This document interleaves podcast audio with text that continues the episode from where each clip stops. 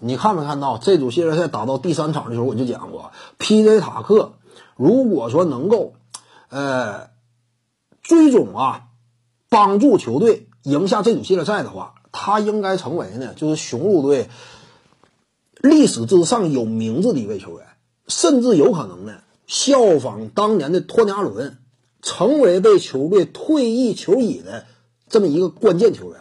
因为你不得不讲啊，P.J. 塔克在这组系列赛当中，之所以雄鹿能够战胜篮网，他的发挥至关重要。通过自己铁血防守以及及时调动情绪，扭转了雄队萎靡的气势。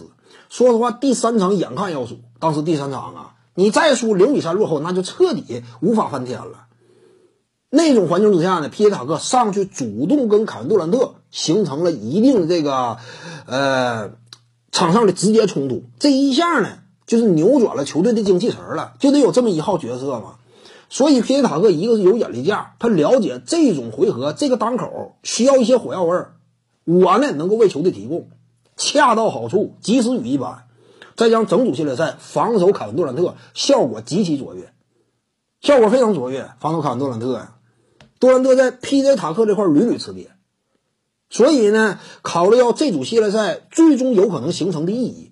雄鹿队击败篮网队之后，打东部决赛呢，很大可能能够成功晋级总决赛。打总决赛呢，面对的对手又非常有可能是一个残破阵容，而且打太阳，就算说太阳不是残破阵容，我认为雄鹿也不惧太阳。万一今年雄鹿队真说争冠了的话，夺冠了的话，那么字母哥呢，肯定会被退役球衣，不光退役球衣，会树立雕像。两届 MVP 得主，今年一路走来呢，屡屡攻克强敌。先是拿下上赛季的老对手迈阿密热火，第二轮呢击溃本赛季争冠的第一热门，什么所谓的凯文杜兰特领军之下的篮网队，最后一个回合我是踩着凯文杜兰特完成的晋级。一旦又干进总决赛呢，我又是击败莱昂纳德所在的快船的话，反正这一路走来挺具含金量。那最终雄鹿队就会给字母哥退役球衣树立雕像，雕像级别只有字母哥一人够。米德尔顿和朱霍迪呢？他俩有可能被退役球衣，因为你考虑到雄鹿队队史没有那么辉煌。贾巴尔呢，曾经领军夺得过一次冠军，但仅此而已了。所以退役球衣呢，那有可能就是米德尔顿加朱霍迪。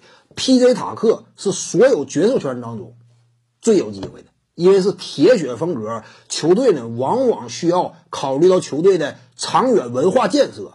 给 P.J. 塔克这种尊重，而且你放心，今年如果塔克在雄鹿队能够一圆自己作为角色球员的最高团队追求，夺得了总冠军的话，雄鹿队就是放谁走，不会放 P.J. 塔克走了。